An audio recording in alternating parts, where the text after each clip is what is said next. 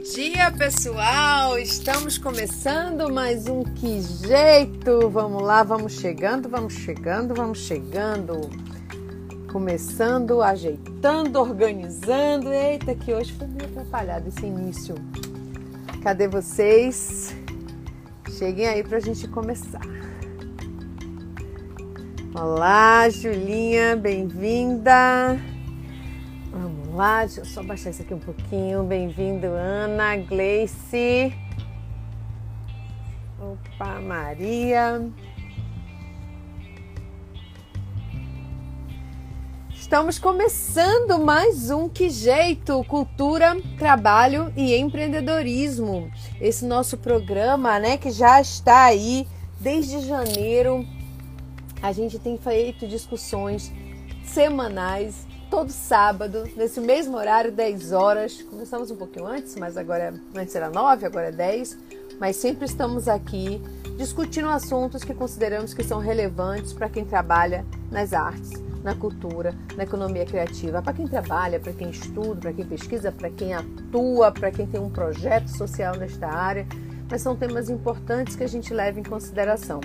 Hoje nós continuamos, né? Esse é o penúltimo programa do bloco sobre a retomada cultural, que nós chamamos é, a cultura depois do fim de, do mundo. O que, que acontece a partir de agora? Como é que foi esse impacto da pandemia para muitos setores e o que, que vem depois desse impacto?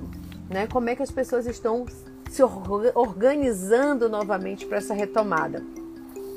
É, nós fizemos já alguns programas com esse tema, estão todos disponíveis no nosso IGTV aqui, no meu, é Daniele Canedo, também no YouTube e no podcast do Que Jeito. Então procurem lá que os episódios estão disponíveis e a cada semana nós vamos acrescentando novos episódios.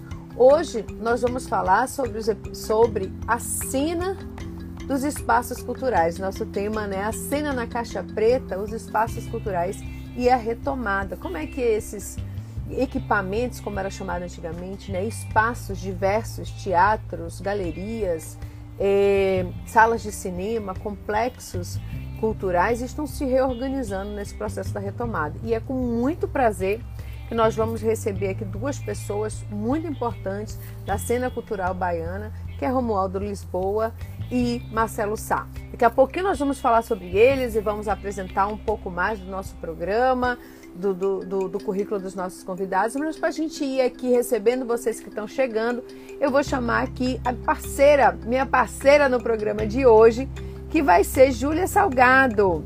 Lembrando que é um projeto de extensão da Universidade Federal do Recôncavo da Bahia, que é feito por uma equipe de sete mulheres. Eu, Daniele Canedo, Kátia Costa, Eloá Ramayane, Gleice Canedo, Ana Andrade, Maria Santana e Júlia Salgado. Bem-vinda, Julinha. Como você está, meu bem? Bom dia, vou bem, você? Tudo bem, tudo bem, graças a Deus. Que bom tê-la aqui conosco. Boa filha, casa retorna. É, ficou uns dias aí sem aparecer aqui no ao vivo, porque está se organizando, né, Júlia, para essa defesa. que pretendo semestre até março. Então, Tem, precisa se organizar. Precisa. Querida, todo mundo que está aqui chegando no programa, então assim, nós temos um primeiro quadro todas as manhãs de sábado que se chama Antes que a gente se esqueça. É onde nós comentamos um pouco as notícias que foram importantes para a semana. Júlia, o que é que você trouxe para a gente aí no Antes que a gente se esqueça nessa manhã de sábado? Nessa semana, mais uma série bombástica da série Brasil, nessa nossa temporada extraordinária. É, saiu um editorial no Farofafá, uma notícia que o governo Bolsonaro essa semana destinou 4,6 milhões do Fundo Nacional de Cultura para um projeto de cultura digital chamado Casinha Games. O dinheiro nacional é destinado para o projeto é quase a tudo que o Fundo Nacional de Cultura executou no seu orçamento de 2020, isto é, 4,7 milhões. O detalhe é que em 2020 foi para todas as áreas da cultura esse dinheiro, né? Esse valor. E o mais bizarro de tudo é que não existe nenhum registro de instituição chamada Casinha Game.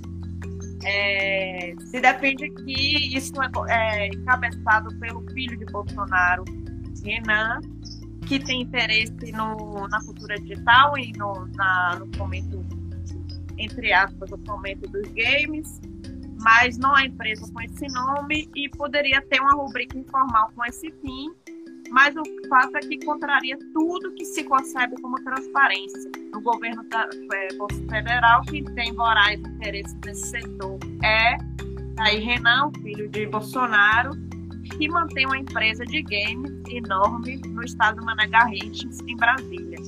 Ele já teve reuniões com ministros do Estado e um deles, o secretário especial de Cultura, Mário Frias, e ele está sendo investigado pela Polícia Federal por tráfico de influência. Pode, pode ir seguindo, a gente comenta no final. É. E aí, uma notícia ótima, extraordinária, maravilhosa é, que é, Edson Fachin essa semana votou contra, quinta-feira, a aplicação da tese do marco temporal da demarcação de terras indígenas do país.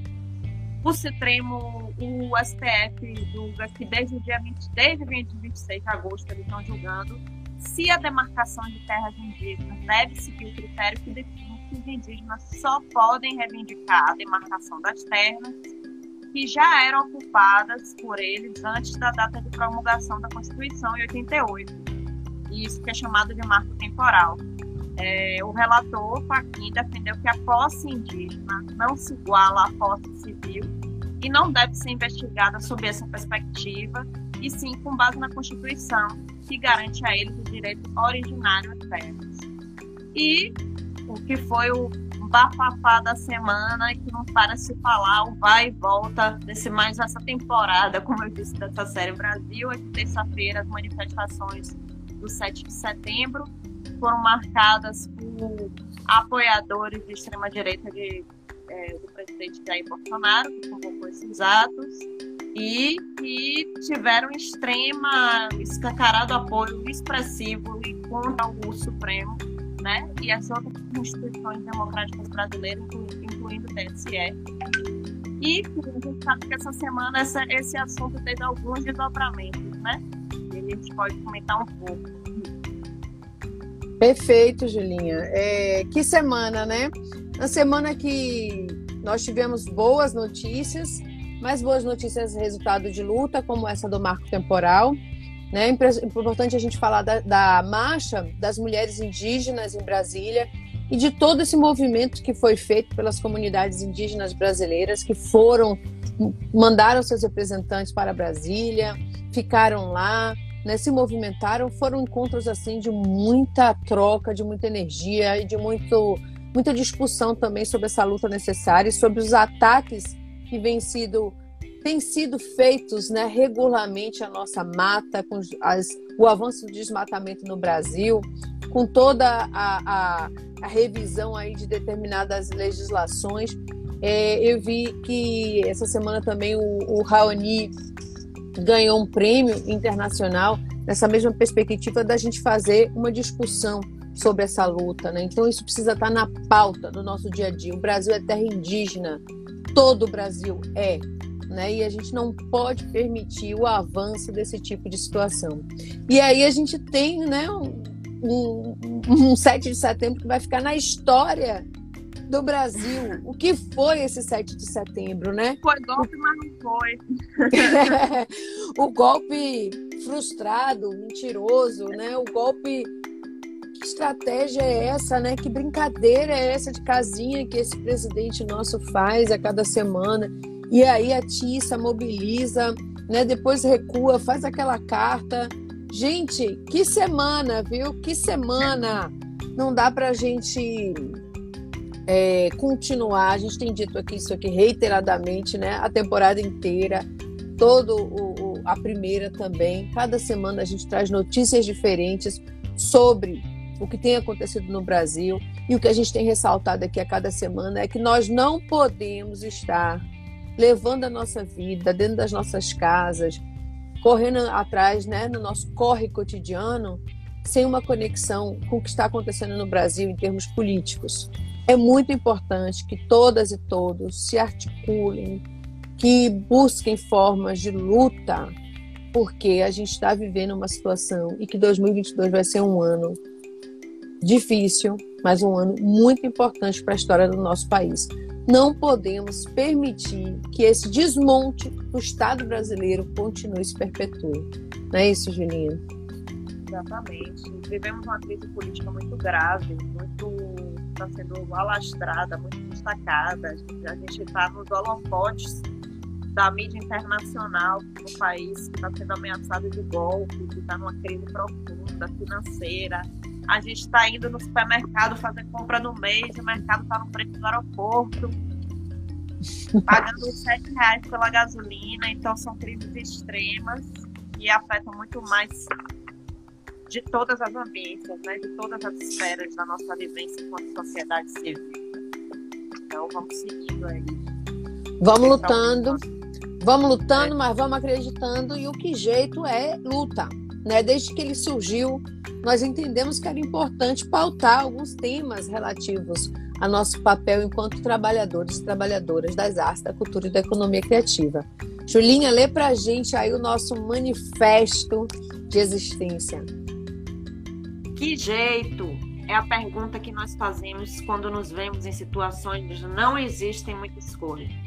E é sobre isso que queremos conversar, porque para tudo estamos tendo que dar um jeito, as reformas trabalhistas da Previdência viraram conversa para boi dormir. Mais dinheiro para empresário, menos trabalho para quem precisa de trabalho. E o teatro, e o museu e o cinema, para quem não é estrela da cena, tudo virou um problema. E depois de se perguntar que jeito, a galera viu que empreender era uma saída, isso é, trabalho autônomo para garantir o sustento, jornadas longas porque ganhar dinheiro é dedicar tempo, Nenhum direito, porque carteira assinada está virando uma lembrança, mas queremos pensar um jeito. Um jeito antirracista, feminista, anticapitalista e sem LGBTfobia. Se quer ajudar a pensar como podemos fazer, todo mês um tema, toda semana uma, uma visita de convidados. E é todo sábado, 10 horas, aqui no Instagram de Dani. E se não parece haver um jeito, vamos todo mundo pensar um jeito de transformar essa história. Vamos achar Hoje... esse jeito. Hoje o tema do Que Jeito é a cena na Caixa Preta, Espaços Culturais e Retomada. E Dani vai apresentar nossos convidados queridos. É, vamos ter aqui, vou já convidar, que enquanto eles vão entrando, eu vou lendo aqui a lista desses convidados, o, o mini currículo deles, né? Porque são pessoas com muitas realizações e a gente vai destacar só algumas, né? Bem poucas. É, Romualdo Lisboa, é diretor e autor teatral, um dos fundadores do Teatro Popular de Ilhéus. Olá, Marcelo, bem-vindo. Olá, Romualdo. Olá. Bom dia. Tudo bom com vocês? Tudo bem. Tudo bem, tudo bem. Né? Importantíssimo. Importantíssimo. Estar com saúde já é meio caminho andado hoje em dia, cada vez mais, né? É saúde física e mental. Essa foi a grande batalha dos últimos um ano, né? um ano e meio. Se sustentar em pé. né, Romualdo? Ficar em pé, fica aí. Você que está com o seu círculo, a sua lona é... né, no chão. Né? A lona tá no Depois chão. da lona no chão, agora é o grupo inteiro ficar de pé. Claro. Tá fácil não. Tá fácil não. Vamos falar sobre isso. Temos coisas importantes aqui para falar hoje. Mas deixa eu só apresentar vocês rapidinho aqui, ó.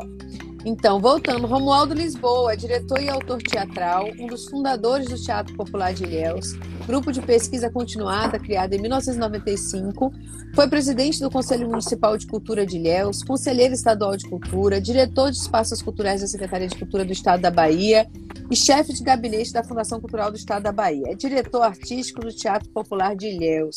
É artista.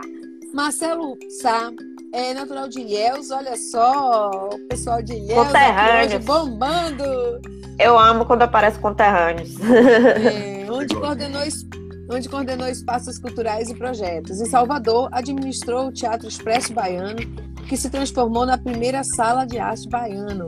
Sócio fundador desse projeto, a Sala de Arte, que completou 21 anos em julho do ano passado. Realizou atividades e projetos voltados para o cinema e educação, além de mostras de arte. Nossa, que prazer, viu, receber vocês dois aqui. Eu vou falar uma coisa. A galera que, que quiser ver, porque os comentários aqui no Instagram ficam subindo, né? E se, desse jeito vocês vão ficar com os comentários na frente de Marcelo e de Romualdo. Então vocês podem clicar na tela e clicando na tela e segurando um pouquinho, os comentários somem para vocês. Eles vão estar tá, continuar fazendo, é possível fazer comentário, mas as pessoas que estão assistindo não vão ficar vendo os comentários na frente, vai ver só embaixozinho. Tá certo? Isso é importante para conseguir ver melhor.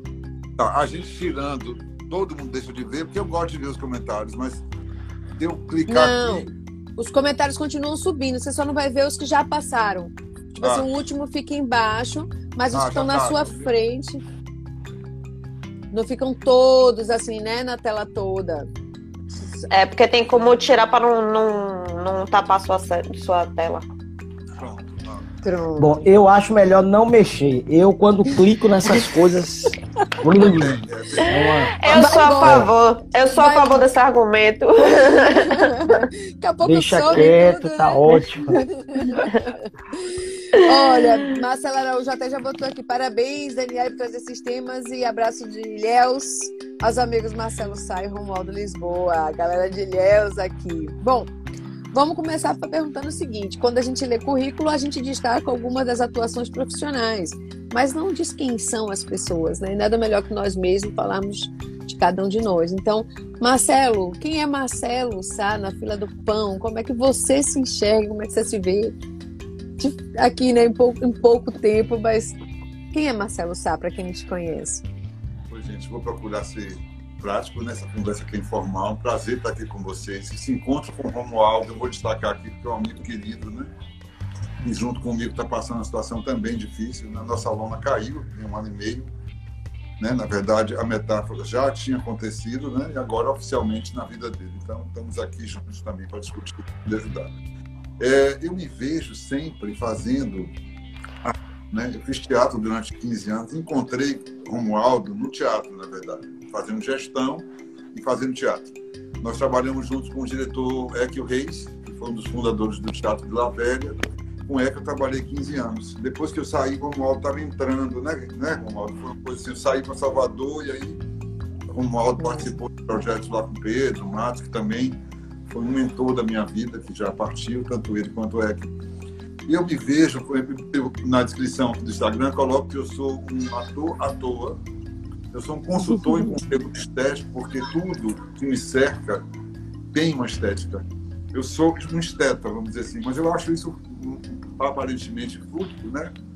Então, eu, eu falo que eu sou um consultor em conteúdo estético que vai desde design até ambientes, né? Eu vendo obra de arte, exemplo, atrás de mim sempre tem obra, minha casa inteira tem obra de arte.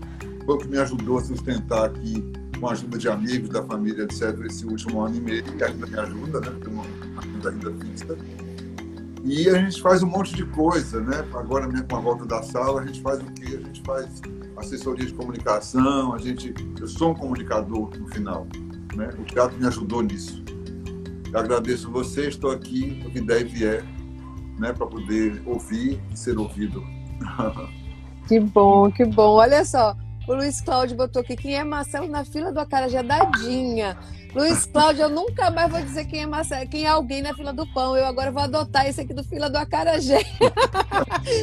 pra sempre. Fica, fica mais adequado ao nosso contexto cultural. É, adorei, adorei. E é o poeta George Lima disse aqui: Marcelo na fila do pão é o cara que alegra a fila e faz a espera valer a pena. Que bacana.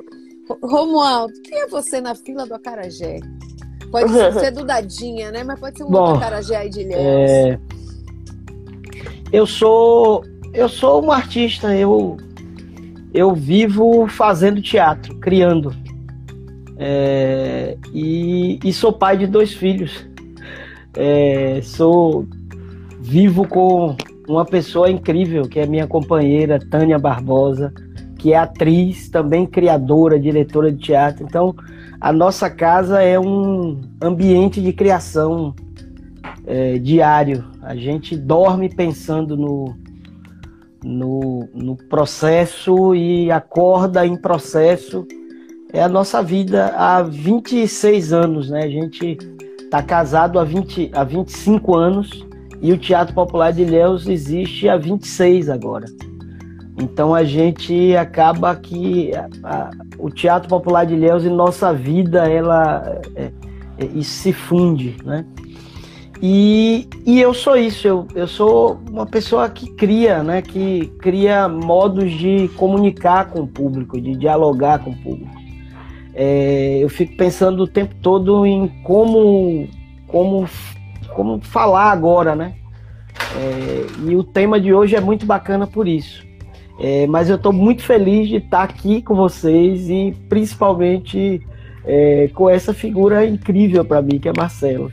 A gente já fez tanta coisa junto, tanta loucura. é tão engraçado olhar para trás e ver as coisas. É, é, eu lembro de uma peça, Marcelo, que é. Bonequeiro. Não sei se você lembra, era eu, Franklin e você. É... Era bonequeiro, não? Era bonequeiro que tá lindo? Com... Não, não, era uma coisa tipo. Sei lá, cara. É uma coisa, uma peça antiga, brasileira, bem antiga, e que a gente fazia. Eu fazia uma mulher, era super engraçado aquilo. Bom, ah, mas é isso, a gente vai lembrando. A gente fez uma é. leitura é... de um texto um autor brasileiro que eu adorava. E você faz... É, adorável, sim. E Roberto, uma coisa assim, era um casal. Era, eu era Silvia, é. Os inimigos não mandam Bem flores. bacana. Os Isso, os inimigos não mandam ferro. De Pedro Bloch, exatamente. Coisa linda aqui. Adoro aquele texto. Olha só, vamos procurar esse texto aí para saber. Eu fico impressionada como o Ilhéus é catalisador de gente de teatro, né? De homens e mulheres do teatro. Trabalhei muito tempo pois em é. turnê com teatro e fico impressionada como todos os lugares do Brasil e da Bahia eu encontrava de gente de Ilhéus e Itabuna. Eu, não, eu sou a pessoa, tem gente que fala que eu fico fazendo rixa entre as cidades, né? Petrolina e Juazeiro, Ilhéus e Itabuna, Cachoeira e Santa Amaro. Não precisa fazer, não, a rixa já existe. é, Ilhéus realmente é uma potência do teatro, uma potência mesmo. Parabéns queria... a vocês, artistas.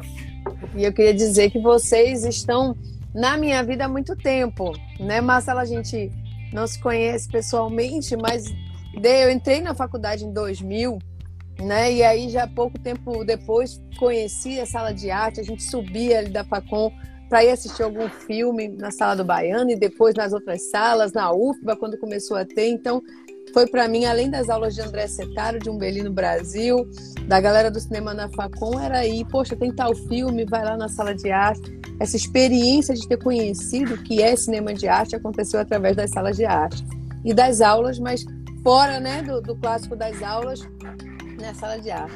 E o Romualdo, essa, esse encontro que a gente fez naquele ano de tantas esperanças, né, Romualdo, em 2007, quando de repente a gente passou a ter política cultural territorializada na Bahia, que a gente discutia participação social, que a gente discutia tanta coisa a partir de 2007 ali na gestão de Márcio Meirelles.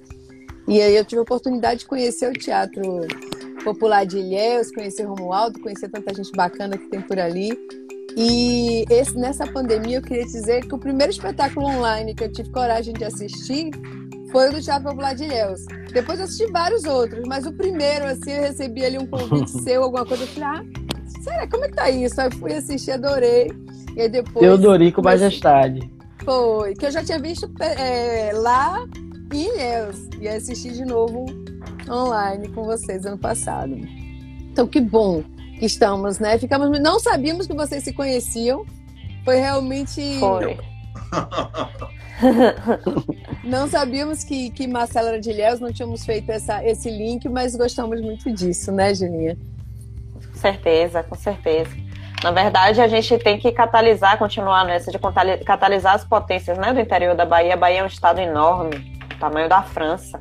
E a gente não sabe o quanto se produz em cada canto da Bahia, né? E é extraordinário o que se produz em Ilhéus, realmente, no campo das artes. Que maravilha. Aí a gente precisa, agora já entrando no nosso tema, e é um tema difícil, né? Porque vocês dois representam aí um momento que vocês viveram nessa pandemia, trazer para a gente também tanto essa resistência, a resiliência, mas também muita força e criatividade, né? Porque vocês, a gente sempre fala que a economia criativa ela, ela foi a primeira a parar com a pandemia e será a última a voltar. E de certo, né, até que nossas atividades econômicas estejam todas restabelecidas, vai demorar. Mas a gente também sabe, primeiro, que a crise precedeu a pandemia, já estávamos em crise antes da crise, e em segundo lugar, que ninguém ficou parado, né? Todo mundo foi se virar. Então, começando aqui com você, Marcelo, como foi para vocês, nos projetos que vocês estavam envolvidos na sala de arte, receber de repente a notícia de que tinha que fechar, tem que fechar, não vai ter mais sessão de cinema? Como foi esse primeiro momento? Então, é um primeiro momento duplamente. É o primeiro momento para a gente, é um primeiro momento para a classe, né? Porque o teatro, cinema, né? Tudo fechou no mesmo dia. Cinema até fechou antes. Cinema fechou no dia 17 de março do ano passado. Foi muito impactante, porque eu tive, com meu sócio, uma visão de que seria um ano, dois, né? Como está sendo. Não vai ser agora em seis meses que a gente vai voltar ao normal. Né? A discussão sobre normal, essa polêmica, né? o novo normal, o normal é um porre, mas, enfim, para quem está vivendo isso, é muito chato falar sobre isso. A gente quer viver o hoje. Eu aprendi muito com a pandemia, viver o hoje. Eu também comentei com você mais cedo que eu fiquei, eu vou falar de mim particularmente, né? Vou poder falar dos meus sócios, mas eu vou falar muito de mim. Estou aqui, né? Falando de mim, meu. Eu fiquei muito introspecto, eu fiquei quietinho, eu me cuidei para não pirar. Sabe assim como é que você faz? Você faz assim, eu não vou, eu vou me resguardar porque a gente viu que não tinha uma data de abertura. No início, meus sócios queriam fazer uma campanha, eu não fui a favor. Eu achava que não tinha perspectiva, porque fazer uma campanha antes, sem perspectiva de voltar, hoje estaríamos também nessa situação. Então, foi, a gente acumulou muita dívida que ultrapassa o valor que a gente arrecadou, bem mais, né? porque tem bancos. Nós demitimos 27 funcionários, isso também foi banco. Nós tínhamos débitos de 2015 também, que a gente estava com os funcionários que colocaram na justiça. A gente, a gente ainda teve que fazer um outro empréstimo. Tinha um investimento do MAN também, que foi quase 400 mil reais. Então, não é uma coisa assim tão prática. É que a gente pensou, vamos pegar um valor que possa viabilizar a sala é, voltar. Não significa que ela vai se manter, né? Porque as salas precisam entrar bilheteria, né? Precisa entrar né? café, pauta, projetos, né? Mas então a gente pensou assim, vamos pensar no dia, vamos pensar numa sala, vamos pensar cada dia um dia. A campanha foi muito bacana, né? a gente vai poder falar aqui sobre isso. E eu me estendi um pouco na pergunta, mas a base dessa pergunta era como foi a gente... Mas respondeu. De receber, é... eu acho que é isso, né? Foi muito...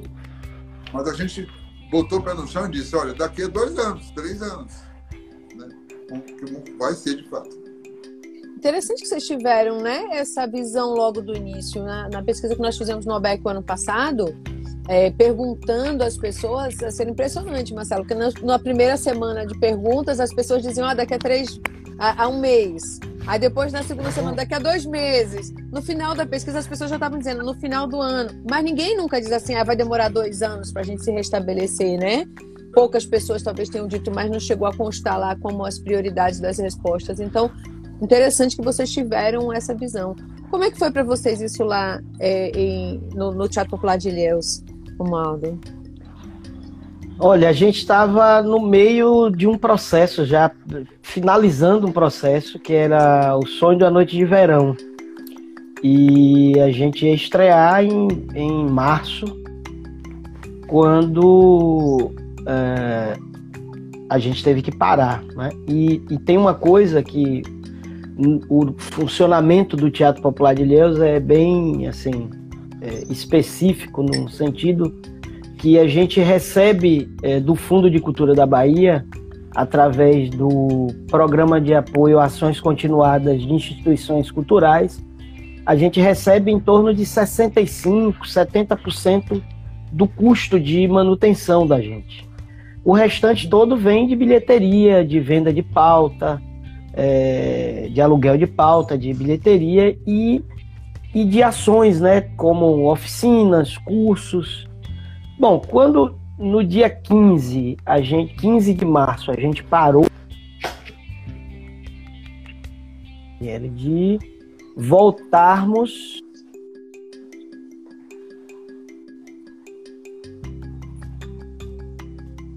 Continua Eu tô, deu... Continua, deu uma travadinha deu uma... de leve, mas. É. Bom, então. Romo... Romualdo?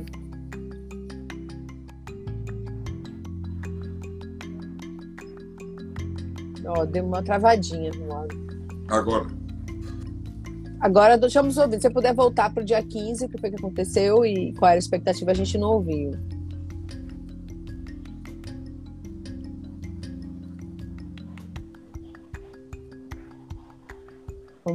Será que a gente perdeu o Romualdo? Acontece. Eu acho que ele vai. Acontece. É... é... Legal, não foi? Foi. Pronto. Mas eu acho que agora vai, vai rolar. É, então, voltando. No dia 15 de março a gente parou. Né? Com, não com essa perspectiva de Marcelo, né? Porra, isso seria lindo se lá naquele momento a gente já antevesse a possibilidade de parar dois anos, uhum. né?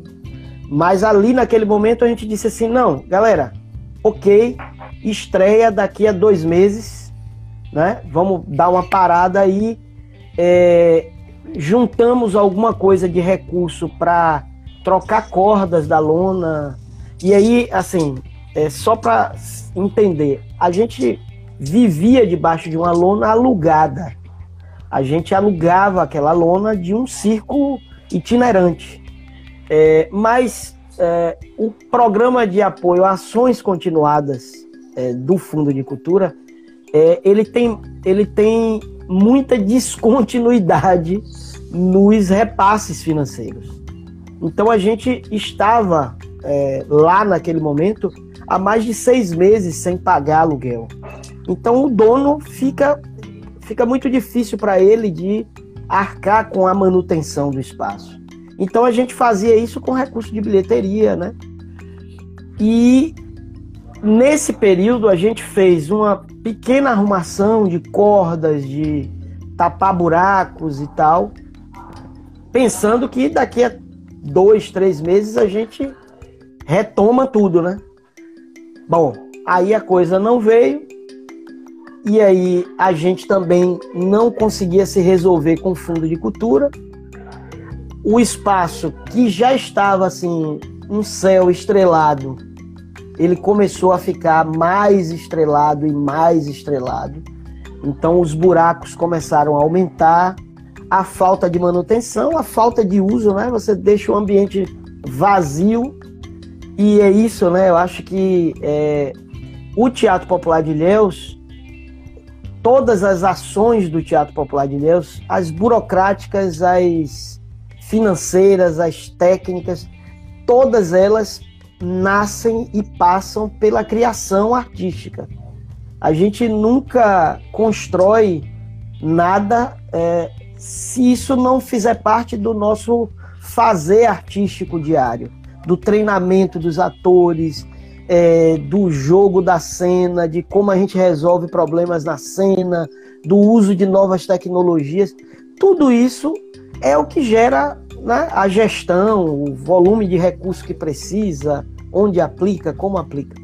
E quando o ambiente nosso, aquele circo, ficou vazio, só com a cachorrinha da gente lá, Thaisa, e Radiola, que é o palhaço do circo, que cuida dele pra gente. Então a coisa começou a, a deteriorar, é, sabe, é um espaço morto. E, e aí, por fim, a gente chega agora, no dia 26 de agosto, à queda do circo. Então é uma coisa assim que a gente não imaginava. A gente sabia que ia ter que retirá-lo de lá, buscar um outro espaço. A gente já estava buscando um outro espaço desde o ano, é, é desde 2019, mas a gente não imaginava aquele cenário desolador é, que foi é, sair daqui de minha casa na Zona Sul e ir para lá, para a avenida e ver o vazio, sabe? Aquilo tudo no chão. Vocês não têm noção do tamanho da tristeza que isso dá. É, é como se, sabe, um, uma pessoa querida tivesse morrido. E tá tudo lá, sabe? 25 anos de figurinos, cenários, adereços, sabe? A gente recuperou muita coisa, muita coisa foi recuperada. É, mas, por exemplo, os figurinos mais antigos, os figurinos de Equio, a gente recuperou dois ou três, Marcelo. Sério? É... Você estava com os figurinos do Gato Malhado no início, Eu acredito que devia ter alguma coisa lá. Mas, assim, era um acervo de 25 anos, sabe? Um acervo gigantesco.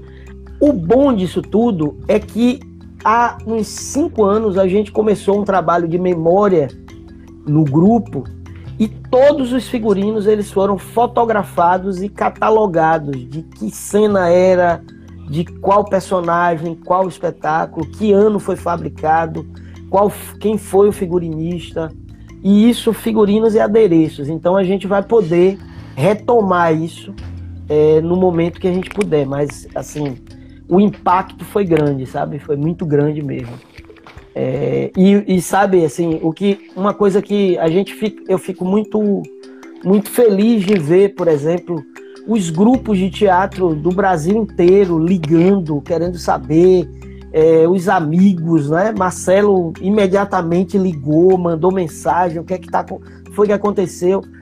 E assim, é muito triste você ver, por exemplo, a gestão pública da cultura, os gestores públicos que são, né, em tese, parceiros né, do Teatro Popular de Ilhéus, a gente não receber sequer uma mensagem, uma, um telefonema. Isso deixa a gente assim, sabe? Parece que é, é uma, você se sente um pouco abandonado, né? Felizmente os grupos, sabe, de lá do Rio Grande do Sul até o Amazonas, todo mundo liga, todo mundo quer saber. E vamos, obviamente, lançar uma campanha grande. A gente está resolvendo agora a questão do espaço físico. A gente agora tem um terreno é, maravilhoso, num lugar incrível de Ilhéus, para construir um teatro. E vamos lançar uma, uma campanha maravilhosa. E daqui a pouco tem um novo Teatro Popular de Ilhéus funcionando, com espaço de memória, com tudo guardadinho lá é, para não ter chuva nem mau tempo que tire da gente, sabe? Legal. É isso. Legal saber. Boa notícia. Dividir um pouco com você essa sensação do vazio, né? Que a gente. Eu tenho cinco casas, né? Não tenho só uma casa, eu tenho cinco. Imagina a loucura disso. Cinemas e quatro casas. Ah, foi uma loucura, porque desde a primeira semana de 17, quem faxinava era eu e o Tião, né? A gente ia passar, limpar a sala, passar pano nas cadeiras, que as cadeiras mofavam de 15 em 15. E a gente, às vezes, se emocionava, por, não pela questão, porque a gente é um do labor, né? A gente aqui sabe que o labor, é, a gente arregaça as mangas e vai trabalhar, não é essa a questão. A questão é trabalhar para quem, né? Não ter público. Nós dependemos do público. Nós fazemos um trabalho que é totalmente relacionado ao presencial essa transformação do mundo virtual, ela se encaixa horas. Eu até vi muita pouca coisa de teatro nessa temporada aí de um ano e meio, porque de fato me, me fiquei muito dentro de mim mesmo, sabe assim? Também falava, ah, você vai fazer live, me apavorava até fazer live.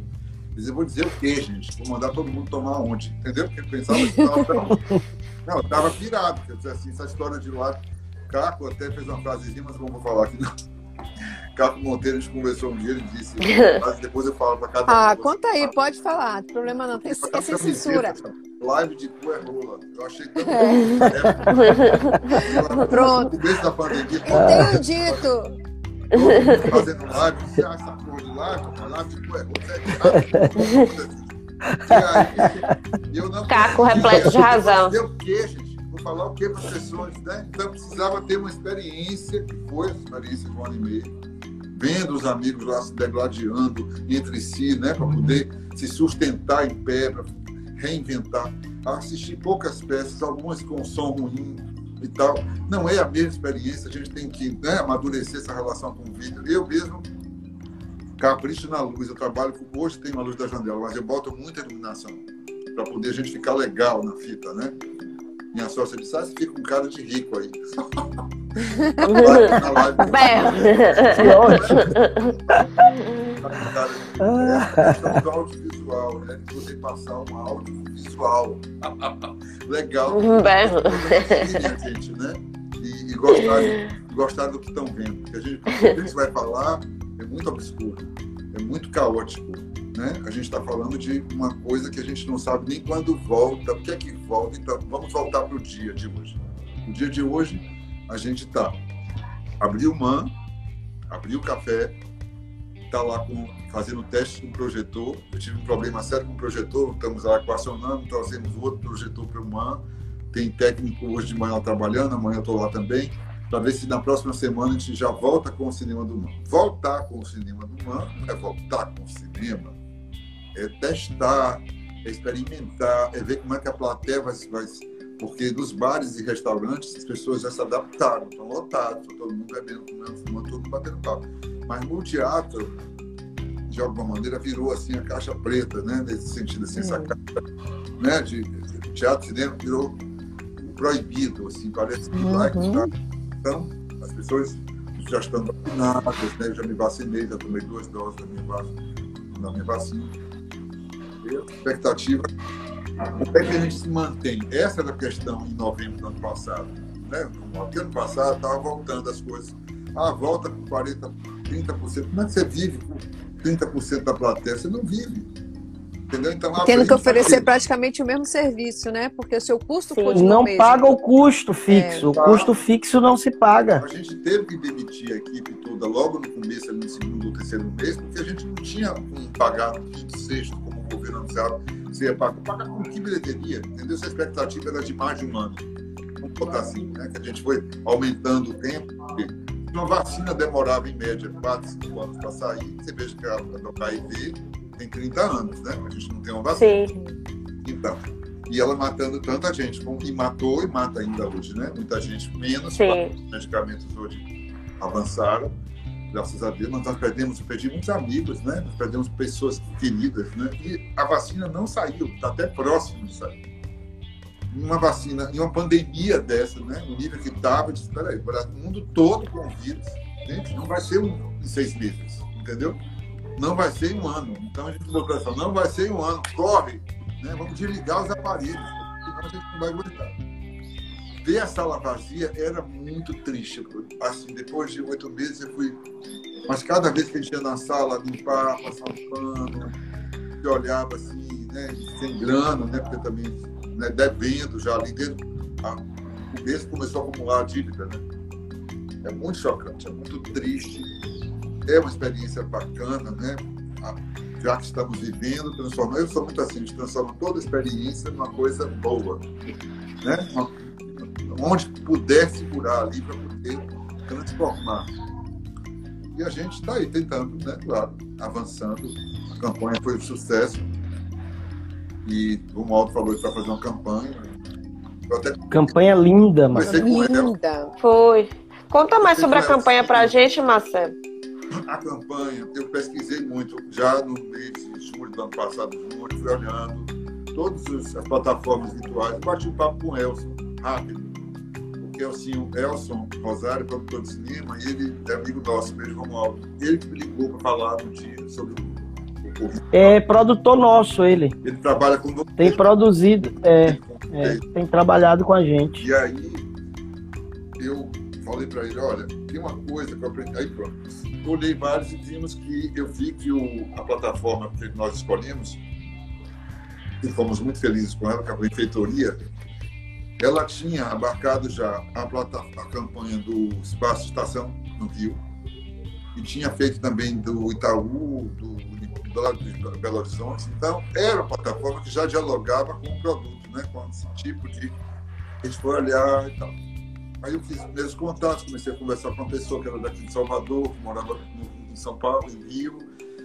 Depois a gente amorteceu, tá, tá, tá, voltamos a falar em março desse ano. E aí fomos organizando. Mais junho a gente foi. Eles dão um roteiro. Foi uma experiência muito bacana.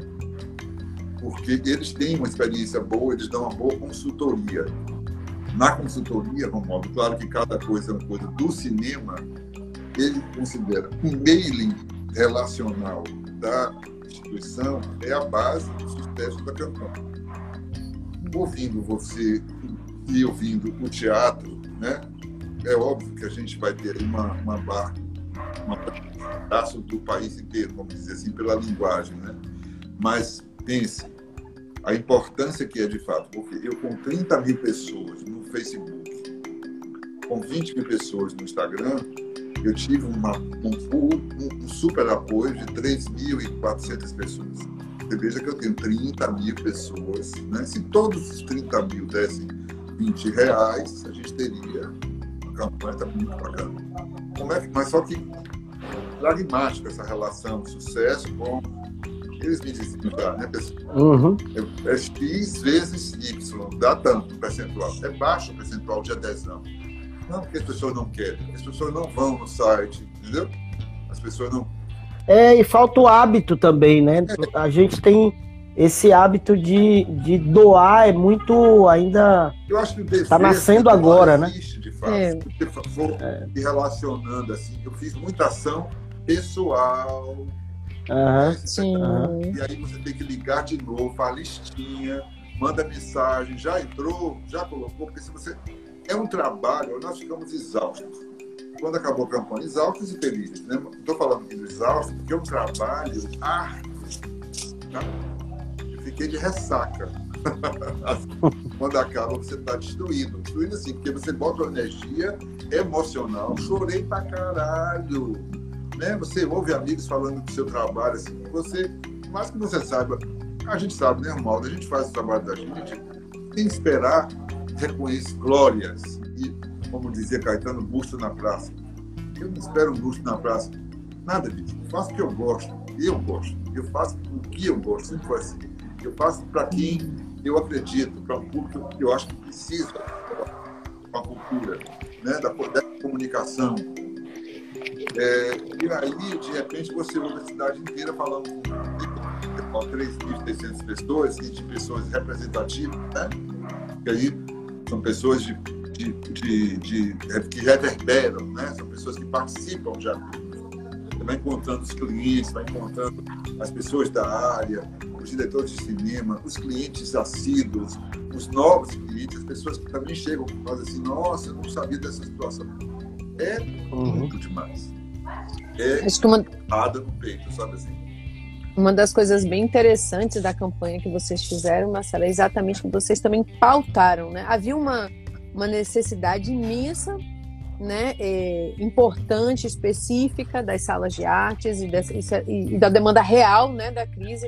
Quando você fala, né, teve que demitir 27 pessoas, eu fico aqui pensando, nossa, primeiro a importância da gente ter dados, indicadores que de fato demonstrem a importância, inclusive, econômica de empreendimentos, vamos chamar assim, como o seu, para a cidade, né? Você empregava 27 pessoas ali, tiveram que foi necessário ser demitido por causa desse contexto. A mesma coisa com o Teatro Popular de Ilhéus. Mas no caso da campanha, é, além dessa demanda específica, assim, o fato da campanha ter acontecido e ter acontecido dessa forma como ela aconteceu, pautou a cidade inteira uma parcela, pelo menos, né, das pessoas envolvidas com o tema sobre a demanda, da, a necessidade da gente olhar de volta, olhar salas de arte, está fazendo essa campanha. Imagine quantos não têm né, a, o tamanho, o espaço, a capacidade de reverberar e que estão passando por muita necessidade. Claro. Ouvindo vocês dois falando aqui, eu me emocionei. E assim, é, mas eu fico muito certa da escolha boa que a gente fez no programa esse mês de trazer esse tema, porque algumas pessoas disseram, ah, mas esse tema já está batido. Não está batido, a gente precisa discutir, porque tem uma coisa que vocês trazem na fala de vocês, que é essa relação com o poder público. Né? Então a gente falou da campanha agora, e a gente pode voltar a falar dela, desse papel da sociedade civil também de colar sobre isso, mas eu retomaria um pouco a fala de, de, de de Romualdo sobre não ter recebido sequer uma ligação.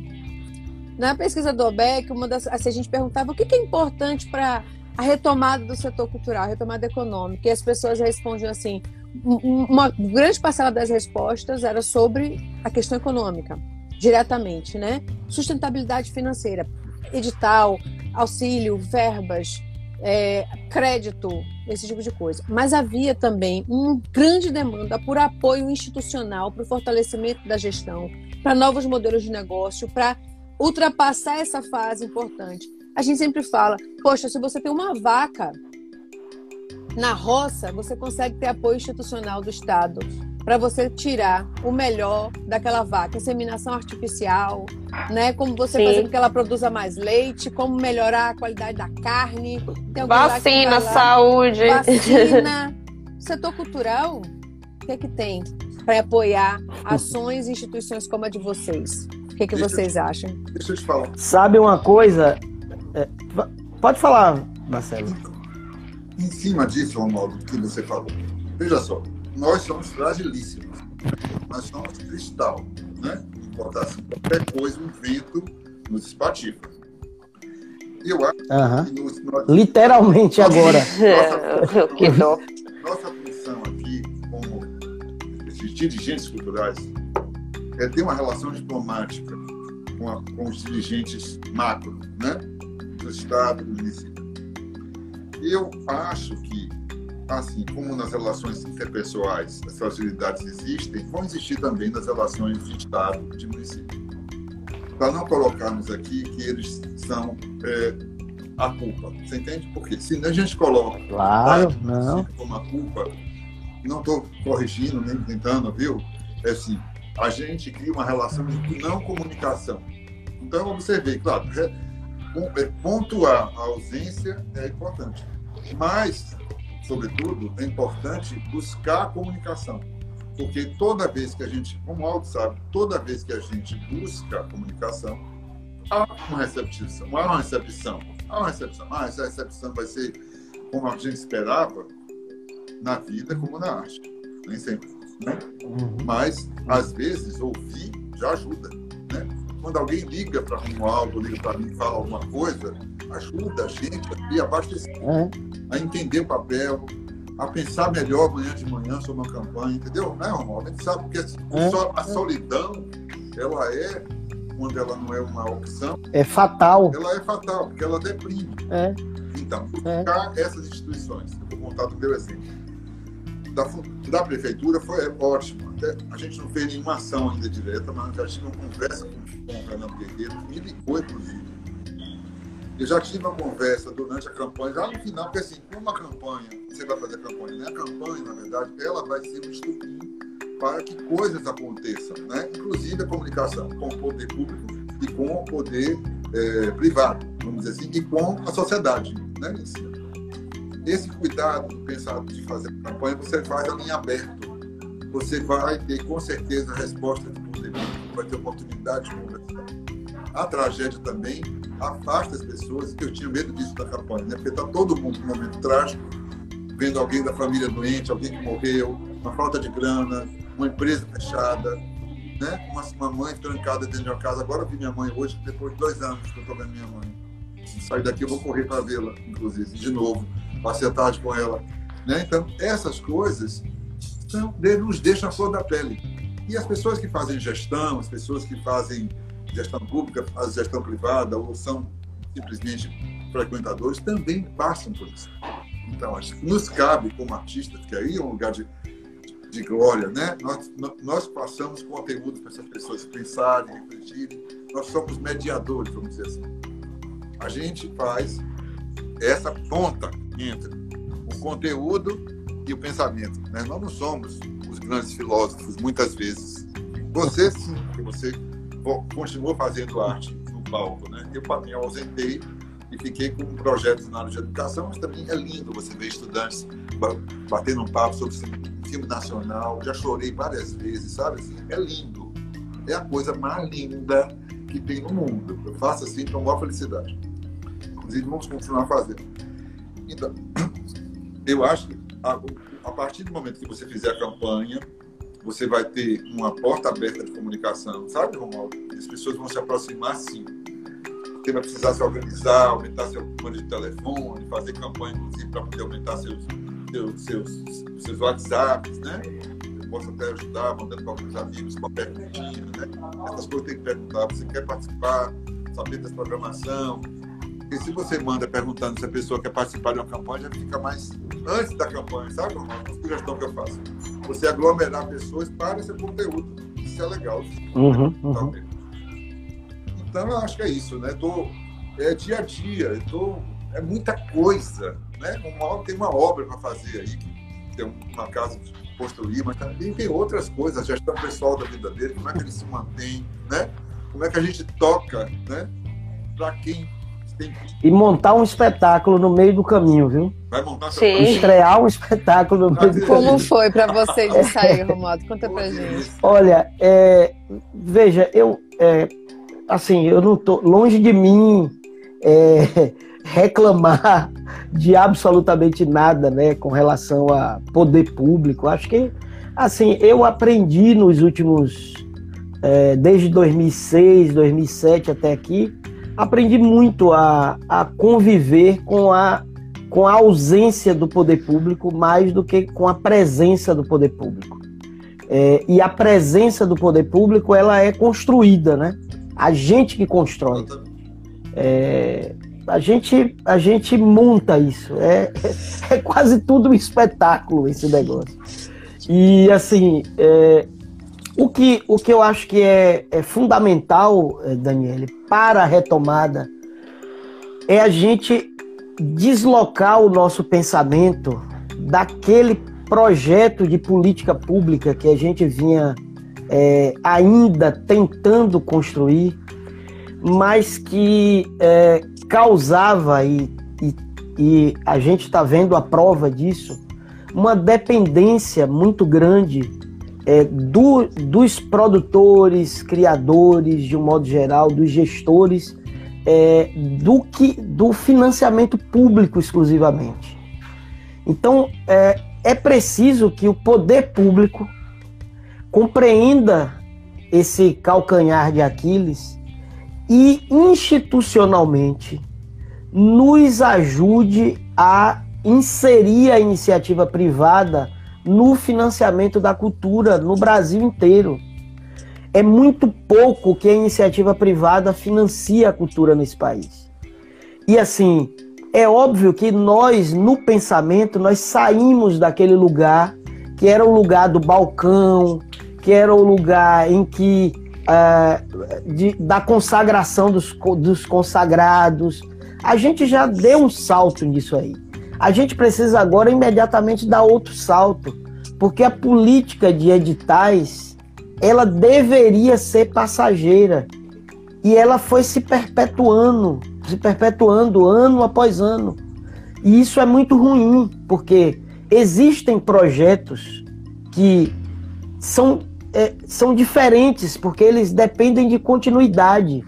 Você não pode pegar o investimento, por exemplo, num teatro ou numa sala de cinema e dizer, ó, vocês vão funcionar três anos e acabou.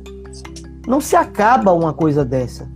Então, assim, é, a gente, é, eu sempre, sempre falei onde era possível falar sobre isso, que nós temos um mecanismo muito bacana que é o Faz Cultura, que infelizmente é utilizado por, sabe, 1% de quem produz cultura na Bahia.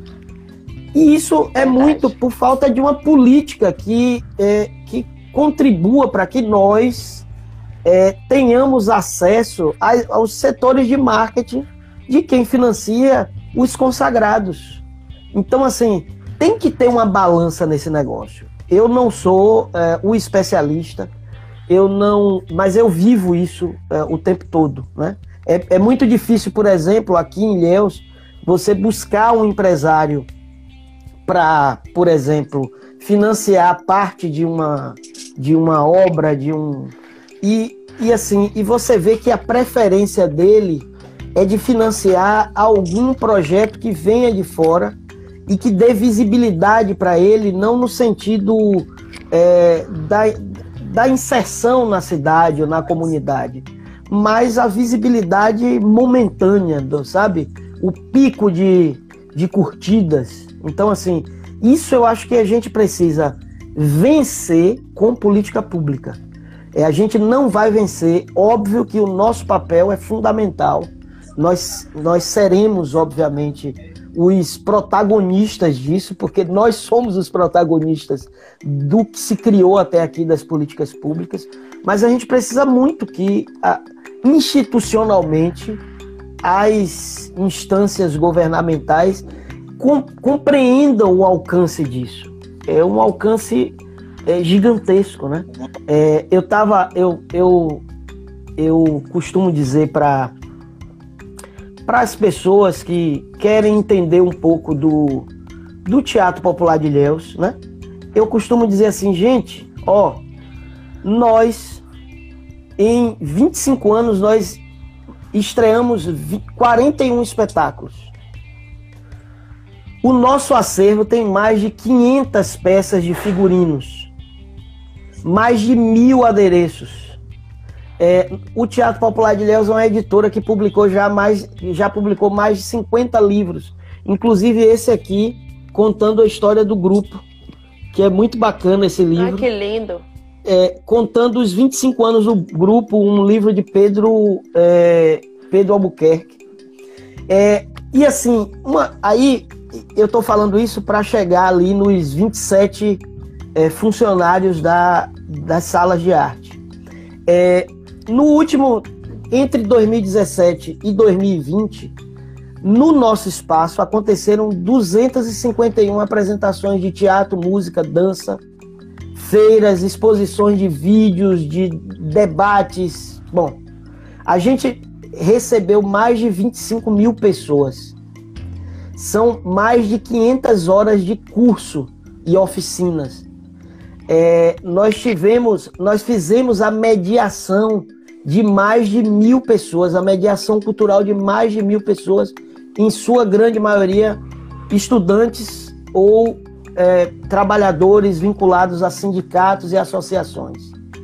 É, a gente manteve 20% da nossa plateia sempre gratuita para estudantes de escola pública estreamos seis novos espetáculos e participamos de três festivais nacionais e um internacional.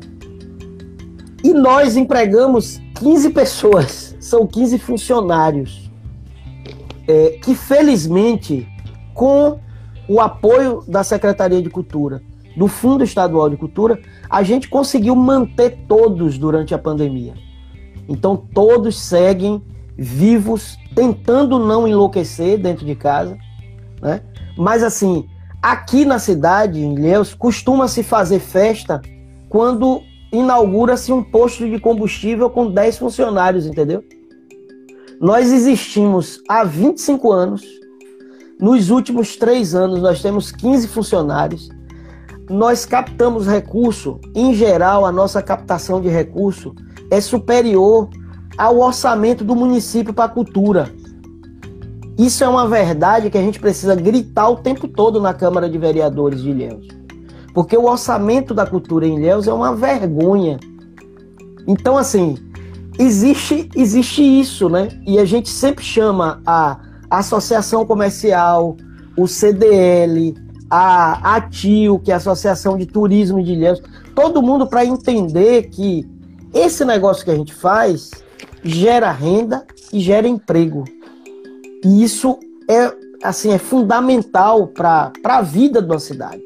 Mas fora isso, fora isso, entrando no nosso tema, é preciso que a gente comece a pensar, a retomar o pensamento das políticas públicas a partir dos espaços culturais.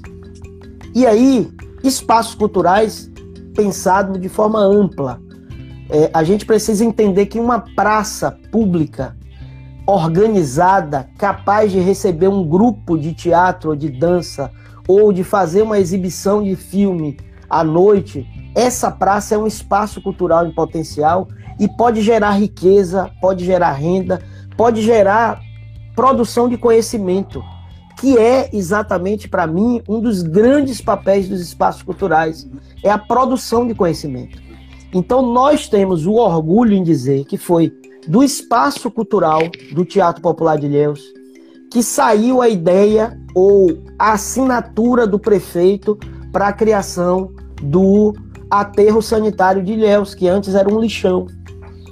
E isso a gente consegue fazer por quê? Porque o espaço cultural da gente, ele agrega um sem número de instituições comprometidas com a cidade. Então a gente tem o privilégio de ter instituições como o Instituto Nosso Ilhéus, Instituto Floresta Viva, associações de moradores, é, a, a, o Instituto Arapiaú, grandes instituições que utilizam o nosso espaço para fazer reverberar questões que são fundamentais para a cidade. As ciclovias em Ilhéus aconteceram depois de uma série de debates no nosso espaço, juntando os ciclistas da cidade e as pessoas que pensam mobilidade urbana. Então, é preciso que a gente dê um salto nas políticas públicas e que a gente comece a pensar os espaços culturais como a chave, a primeira chave dessas políticas públicas. É dos espaços culturais que a gente vai ter a fruição, é que a gente vai ter a criação, a produção. É nos espaços culturais, não tem para onde correr. É, e isso eu acho que é, assim, é uma luta que a gente precisa encampar daí para frente, né? Porque não adianta, a gente não pode retomar as nossas ações como se nada tivesse acontecido. São mais de 600, quase 600 mil pessoas que morreram até aqui. E a gente tem ainda essa maluquice que é, é assim, esse orgulho que parte da sociedade tem em ser burra. Parte da sociedade tem em ser imbecil, né? Em acreditar numa loucura, numa aventura como essa, como vocês estavam falando no começo. Quer dizer, tem um maluco na presidência da República, uma coisa, sabe, assim, bizarra na presidência da República, e um tanto de gente acompanhando isso e orgulhosa disso, sabe? É uma, é uma vergonha que nós tenhamos criado essa coisa que está aí. E a gente precisa aprender com isso. Não é, é como é como a ditadura militar no Brasil em algum momento a gente passou um pano por cima disso, sabe? E a gente não podia ter passado o pano. A gente precisava remexer esse negócio, remoer até a última gota, para nunca mais acontecer. Aí agora, porque a gente passou um pano, tem um monte de maluco achando que nem houve ditadura militar, ou que é preciso acontecer uma nova, uma nova tomada de, poder pelos militares. Isso é bizarro, né? A gente né, a gente está um passo da barbárie se já não estivermos nela.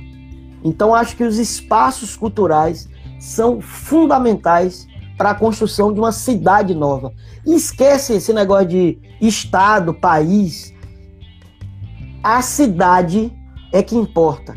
E a cidade é movida pela cultura.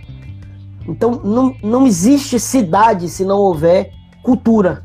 Então é o que é o que o Ribeirinho faz, é o que o Mateiro faz, é o que a senhora que produz aquele doce incrível faz, que faz uma cidade acontecer. Então, é, a cidade é o que se produz nela de cultura. Então, os espaços culturais são fundamentais. Retomar a partir dos espaços culturais com qualidade, sem atropelar nenhum processo de, de, de, da área de saúde, cuidando das pessoas, mas cuidando mesmo das pessoas. A gente precisa de cuidado. E é bem triste ver onde a gente chegou agora, sabe? Que fala, hein? Alguém falou aqui, olha, a Jana falou que fala incrível, inspirador. O Alessandro botou verdade, falou tudo agora. Eu ouvi a verdade real, né? Muito bom. Tudo isso que você falou. Eu nem vou me alongar, e já vou passar para Marcelo. Marcelo, a sua opinião sobre várias Marca, coisas que. Martinha Pro, nossa amiga Martinha Serafim, que luta. De... Ei, nossa, Martinha, uma linda. pessoa, uma grande amiga, ela é advogada, ela batalha muito junto com Linda, linda. É amiga, grande amiga. Olá, Tem Marcos. duas coisas que muito bacana a sua fala, Romualdo, por diversos aspectos. Esse quantitativo do que nós fazemos, porque quando a gente faz e tem espaço cultural, a gente tem números, a gente tem um quantitativo muito grande, né? Quantas vezes eu abri a minha sala para debates, encontros, milhares de vezes. Quantas vezes eu abri para exposição? Então, assim, você fala que é um cinema? Não, é um espaço cultural. músico, né? É um circo? Não. É um circo, é um teatro, é, ele vira uma roda de capoeira, ele vira tudo. Um espaço cultural é multicultural. É, falar sobre patrocínio foi uma coisa que você pontuou, eu vou tentar assim, ser sintético. É muito difícil. É, talvez, de fato, talvez não, com certeza, de fato, precisamos nos aproximar mais desse, dessas conversas com o Estado. Eu vou ter com o Estado, com o município. É importante a gente afinar a nossa conversa, por isso que essas falas o tempo inteiro limpas, né? Gente, na comunicação, né? Estou aqui me ouvindo, tentando encontrar caminhos para chegar junto de, da, dessa galera, me encontrar também, né? Como espaço público. Esse, como uma verba de, por exemplo, agora o Viva Cultura foi aberto, né? Mas eu usei o Viva Cultura no ano passado, ou ano atrasado. Só eu usei, mas duas pessoas. Ninguém mais conseguiu um patrocínio, ficou lá aquela verba toda esperando. Porque é dificílimo você entrar. Você falou, ah, entrar pelo marketing, de fato. Foi o caminho durante muito tempo o marketing. E ainda é. Será que é o caminho certo? O governo podia. É, eu estou falando aqui que o poder público poderia ajudar com regras nesse sentido, viu, Mauro? De não partir para o marketing apenas. Quer dizer, esvazia muita cultura do marketing. Tem que ser a cultura com a cultura, porque se ficar a cultura com o a gente vai perder. Eu estive conversando agora, por exemplo, você vai observar, falando de cinema, de casa de espetáculo até de São Paulo, que é, que é, é a mega cidade né, da gente, não tem, tem pouquíssimos teatros com o name right. O name right é quando uma casa de espetáculo ela tem o nome daquela empresa, né? Já teve Cine Bombril, já teve é, Teatro Alfa, enfim, Sala Bradesco, né, lá em São Paulo. Aqui a gente esteve a vivo durante um período pequeníssimo, mas foi, nós agradecemos, foi muito pequeno. Eu mantive depois, durante três, quatro anos ainda, sem receber nada. E recentemente a gente teve, durante um ano, um patrocínio, uma ajuda de custo, né, mas com a Number Right, que nós oferecemos, da, da empresa DAB. O que é que leva as pessoas a fazerem? É números. Mas eles só observam um número uhum. X. Então tem que ampliar esse número, porque nós não somos apenas um corpinho bonito, entendeu? Assim, aquela, aquela frasezinha. A gente não é só um corpo gostoso para ser devorado, entendeu? A gente é a base, a sustentação de apoio, muitas vezes, de, da relação da, da cidade com a sociedade. Né? Nós somos os mediadores. Existem espaços públicos municipais, estaduais, existem os nossos espaços. E de relevância, porque nós, né, o Estado não tem que sustentar tudo sozinho ou deve. Isso é uma discussão, porque não pode. A gente está lá fazendo, quebrando a cara, né? vamos dizer assim, lutando para manter o espaço. Concorrendo com os espaços do Estado na maioria das vezes. É, pois é, é, que é uma questão importante. Que tem todos né? os custos já pagos, tudo, tudo pago. É funcionário, funcionalismo público. Sim. E aí, na, e aí, em geral, ingressos baixíssimos e um espaço cultural como um teatro, como o Teatro Popular de Ilhéus, ele não se paga nunca com bilheteria. É. Se a gente lotar 250 lugares, todas as apresentações, ainda assim não se paga, não se paga energia elétrica, não se paga água, não se paga funcionário. É, isso é, é, assim, não acontece. Eu acho que nem aqui, talvez só na Broadway aconteça isso. Na relação, Mas aqui no Brasil é impossível, né? Vou contar uma experiência para vocês. Então, assim, na relação que eu tenho né, nos espaços públicos, porque eu tenho minha empresa privada dentro de espaços públicos ao longo desses 21 anos. Né? A gente tem a sala de arte dentro do museu, tem a sala de arte que é do Estado, né, no espaço público, tem a sala do, da UFBA, que é da Universidade Federal, que nos convidou na ocasião, quando nós fechamos o Baiano, nós temos também a sala de arte do MAN, que também pertence à IPAC, que pertence ao governo estadual. Nós temos boas parcerias. Se não fosse elas, eu não estaria dando continuidade. O mais difícil mesmo é a sala totalmente particular, que a gente paga aluguel de valor de mercado, né? condomínio, energia elétrica, tudo no valor de mercado. Essa do passeio é muito difícil. Mas ela também é a melhor sala da gente em números. Esses números que a gente está falando aqui, que o marketing gosta, né? Porque são salas, essa é uma sala num bairro que, não tem nada, né? Praticamente, que é da Gara, tudo, etc. Enfim, as parcerias estão rolando.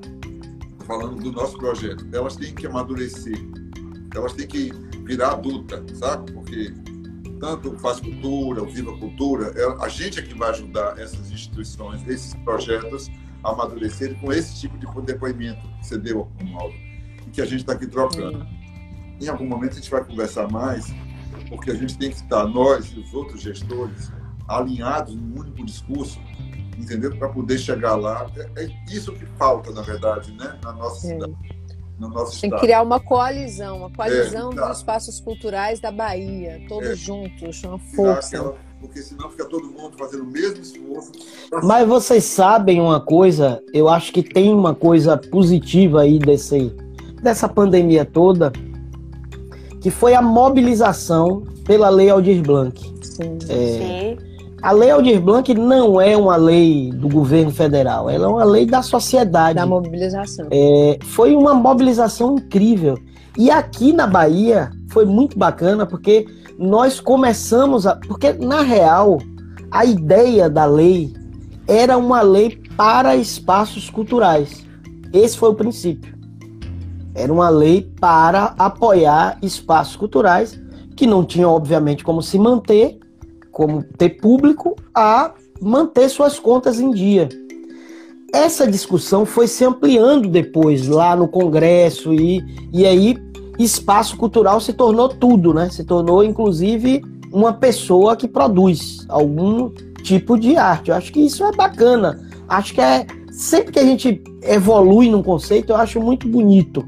É, mesmo que depois a gente reavalie e volte atrás, mas é sempre bacana mexer, né? Futucar. Mas o que aqui na Bahia, o que é bem legal é que nós começamos a fazer a mobilização da Lei Aldir Blanc a partir dos espaços culturais. Uhum.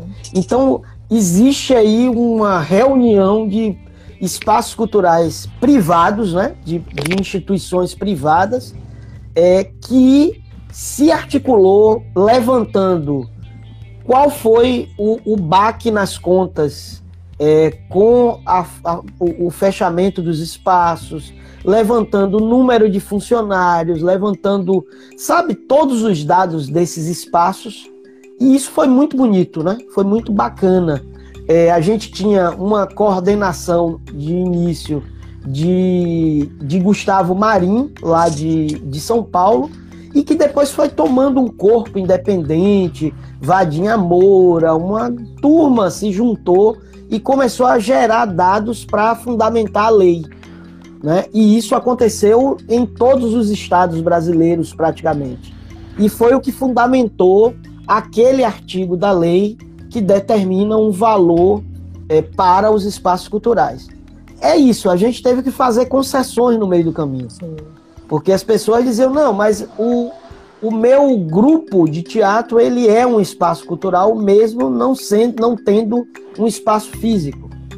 Bom, entre todas as discussões que aconteceram, eu acho que foi incrível nos mobilizarmos, sabe, em conjunto. Inclusive, sabe, o que eu acho legal desse processo é que do nosso povo produtor de cultura tem uma turma que fica apartada é, de nós, né? Nós, eu digo, quem é, busca financiamento público, quem busca patrocínios, né?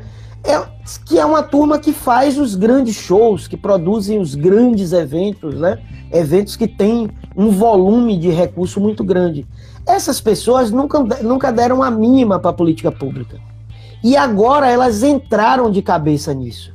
Porque disse, cara, quando falta tudo, é preciso ter o Estado amparando. Isso. Porque constitucionalmente é assim que tem que funcionar.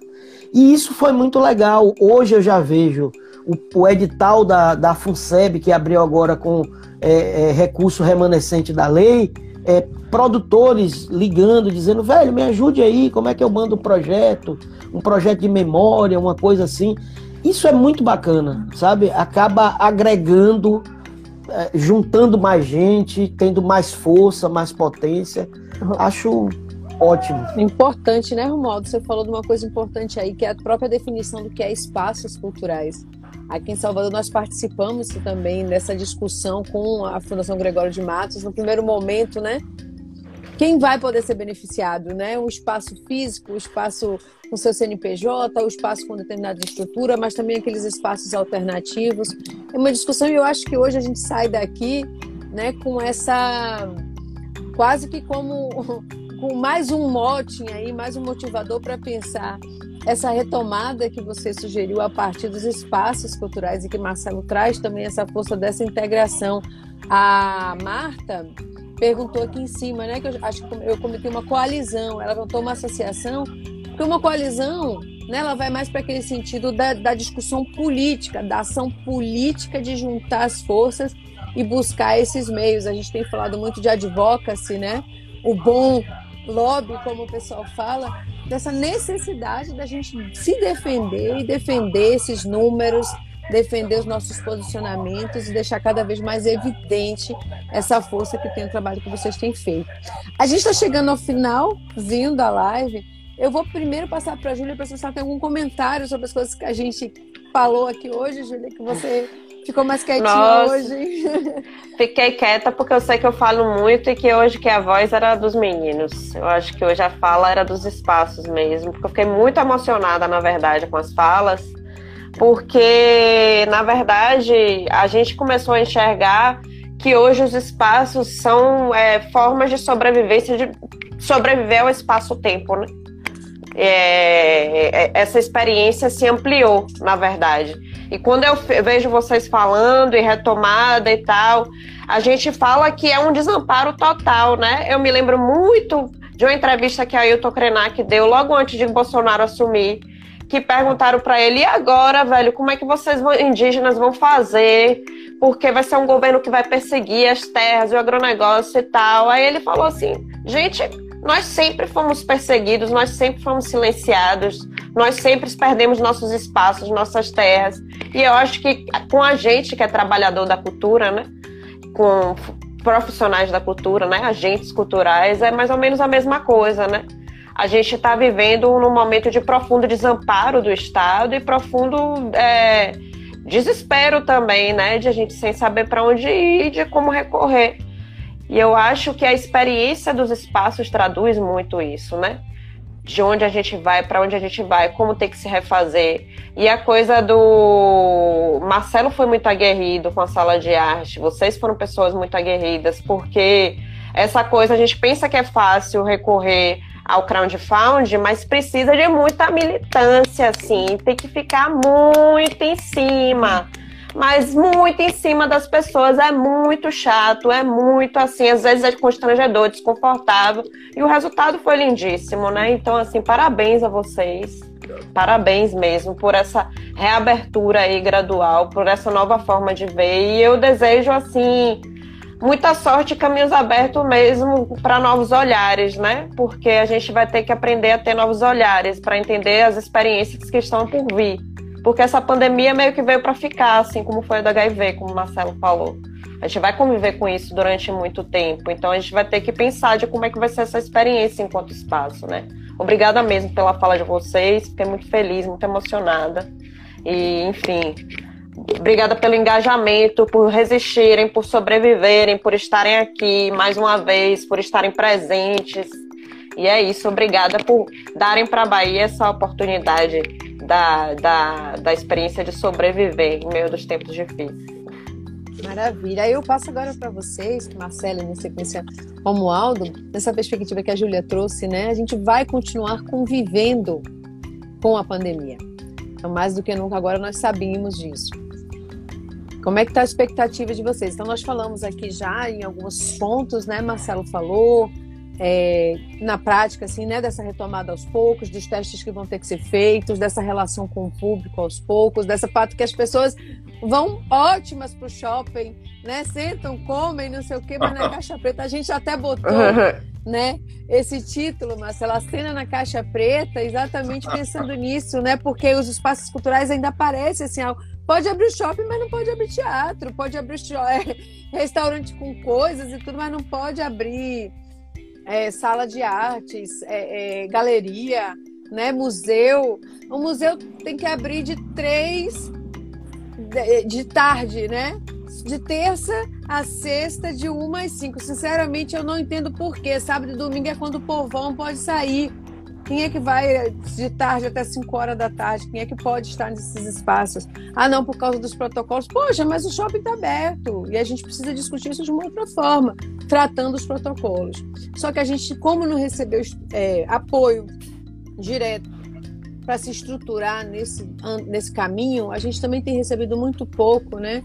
Para esse processo de retomada, para os custos que isso representa, né? Para essa aproximação, por exemplo, campanhas de divulgação, nós temos falado muito disso nas pesquisas do OBEC, essa necessidade, por exemplo, de convocar as pessoas novamente, né? falar diretamente para um público. A gente precisa de uma campanha nacional, se, se não é possível nacional pelo contexto da maluquice, né, eu moro, que seja estadual, dizendo assim, ó, vá ao teatro, vá ao cinema, né? consuma cultura de todas as formas, arte, porque nós precisamos mobilizar essas ações. Então, dentro desse contexto que nós sabemos, das diversas crises que a gente vive, como é que vocês estão, assim, olhando para frente, né? Mas essa perspectiva do como é que vai ser o, os próximos passos? Marcelo, por favor. Aproveitar a fala aqui para agradecer mais uma vez as pessoas todas que colaboraram com a sala de arte. Foi muita gente, foi lindo, queria agradecer. A gente está organizando, inclusive, a, a entrega das recompensas é uma loja praticamente que eu vou ter que dar camiseta, caneca, enfim, produzindo as camisetas essa semana. Então, acho que nos próximos 15 dias a gente já vai estar é, fazendo é, a entrega, vai avisar por e-mail, todo mundo tem telefone e tal. Veja só, lá no MAN, que é a sala que a gente está abrindo, por diversas razões a, a gente escolheu aquela sala. Primeiro que o MAN reabriu, a UFBA não abriu e o Museu de Arte Geológica também não abriu como a, a, o shopping é uma coisa que a gente vai ter que conversar com o shopping.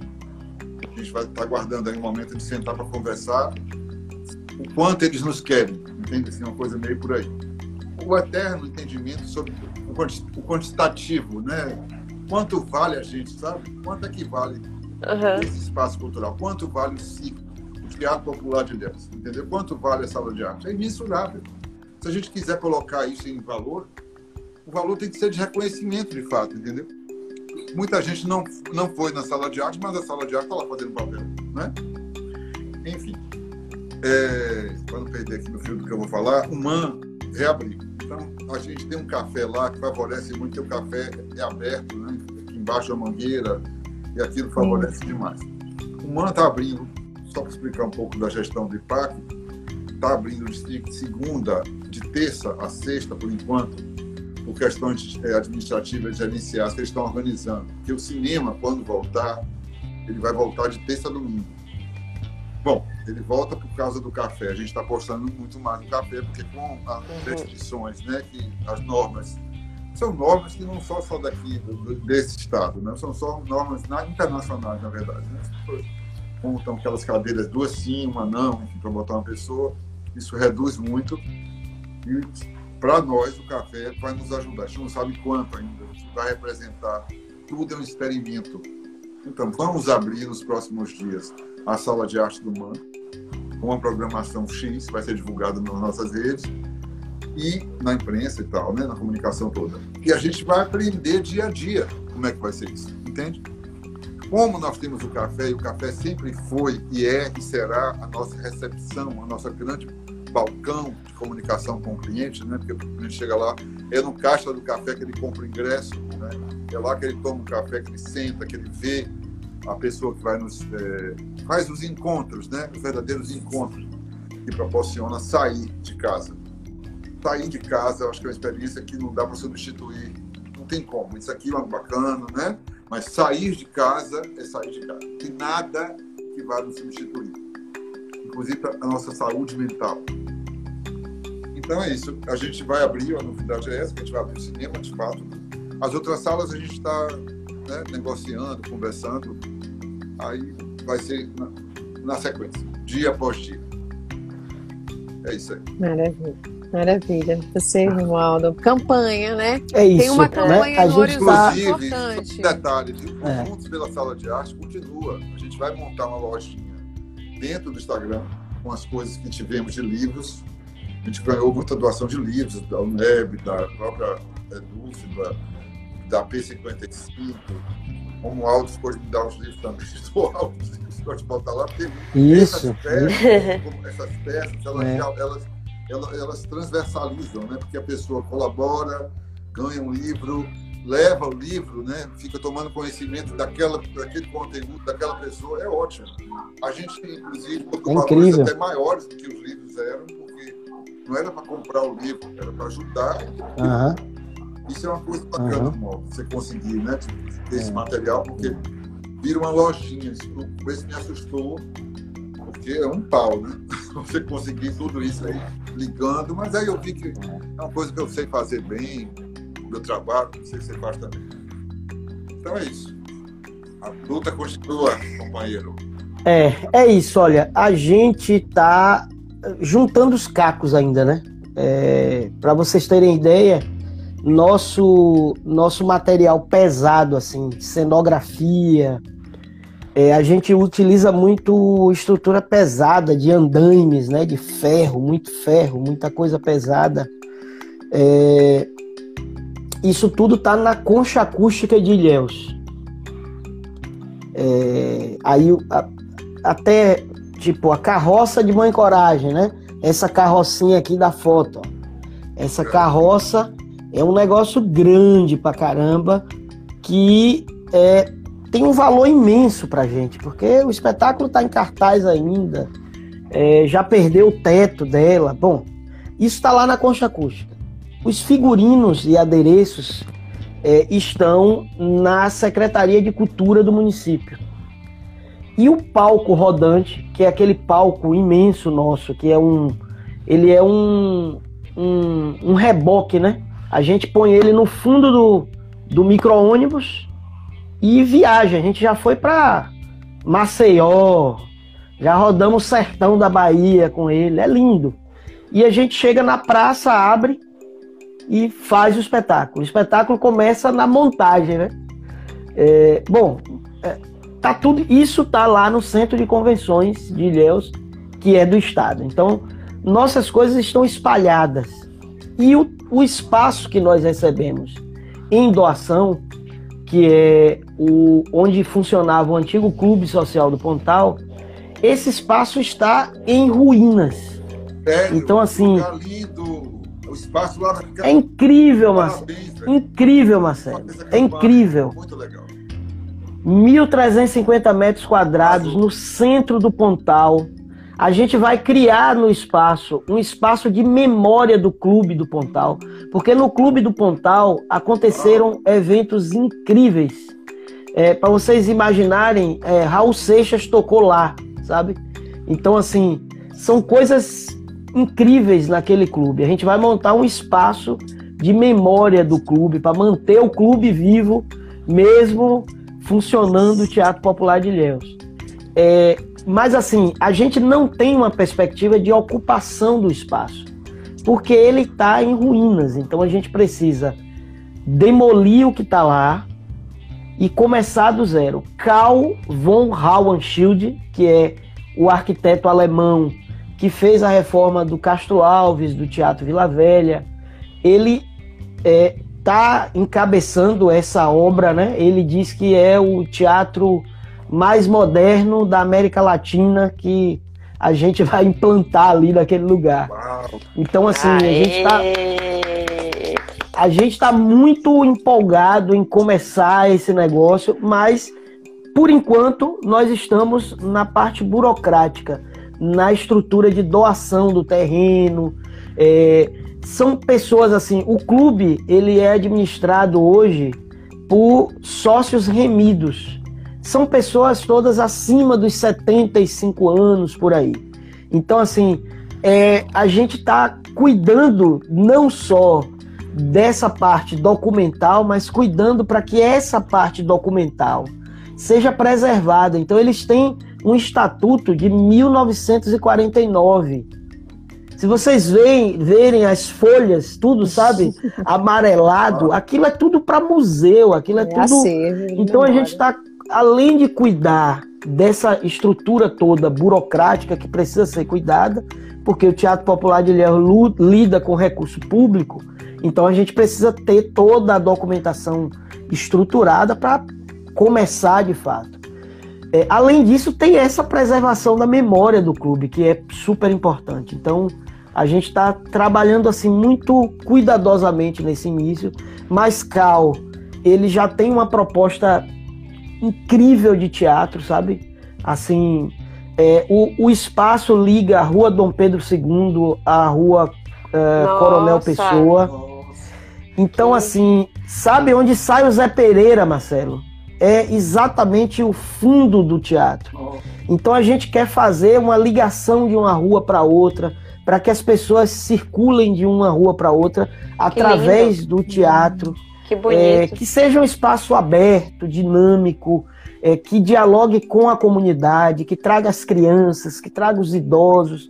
Então a gente está pensando não só do ponto de vista arquitetônico, mas para pensar arquitetonicamente, a gente está pensando no uso do espaço, como é que vai ser. Sabe? Como é que a gente vai dinamizar esse espaço para que ele se torne o espaço da cidade, que a cidade toda queira estar nele, sabe? É uma reabertura literal, passa, né? Isso. E isso passa por essa ideia de espaço, de, por esse conceito de espaço cultural ampliado, Sim. sabe? É, é, é, isso, é uma, e é uma coisa que a gente vem trabalhando junto com o Cal desde 2002, 2003, foi quando eu fui apresentado a Cal por Márcio Meirelles. Então de lá para cá a gente vem pensando o que é esse negócio de espaço cultural. É, ele perguntava assim, qual é o tamanho do palco? Eu dizia, eu quero a orquestra sinfônica de Berlim no palco. Aí ele dizia: caramba, então é um palco gigantesco. E a gente começou a pensar nessas coisas, sabe? E, e, e, e recriando o espaço, deixando cada vez mais aberto. Não pode ter muro, sabe? Não pode ter muro. Ele precisa ser um lugar em que as pessoas possam conviver umas com as outras, sabe? Marcar encontro. Os, os nossos velhinhos irem para lá jogar xadrez, jogar dominó sabe? Beber um chá. E, e, o Pontal tem essa riqueza de ter pessoas que vivem lá que ainda tem o hábito de botar a cadeirinha na porta da casa para bater papo, sabe? Então a gente quer se integrar isso. Eu acho que vai ser um projeto, é um projeto assim super empolgante e, e já deu certo, né? Já deu certo porque é isso. É, é para dar certo. Mas enquanto isso, viu? enquanto isso, a gente está montando um espetáculo. A gente está montando um espetáculo. É Sonho de uma Noite de Verão, que não é mais o Sonho de uma Noite de Verão que a gente criou antes da pandemia. Porque tem coisas nesse processo aí que mexeu muito com a gente, sabe? A gente não pode deixar passar. Eu lembro de um episódio de um homem dentro de um carro que chama um morador de rua para dar dinheiro e dá um tapa na cara desse morador de rua e filma tudo isso com orgulho. Então, essas coisas não podem passar batido por nós. A gente precisa revelar para a sociedade que nós precisamos ainda encontrar a humanidade que resta em nós mesmos. Nós somos uma sociedade de seres humanos. Nós precisamos, sabe, cultuar o amor, cultuar o cuidado um com o outro. E essa maluquice que a gente está vivendo de armas, de. Que é isso? De trocar feijão por, por fuzil. Isso não é normal, gente. Isso não é. Não é.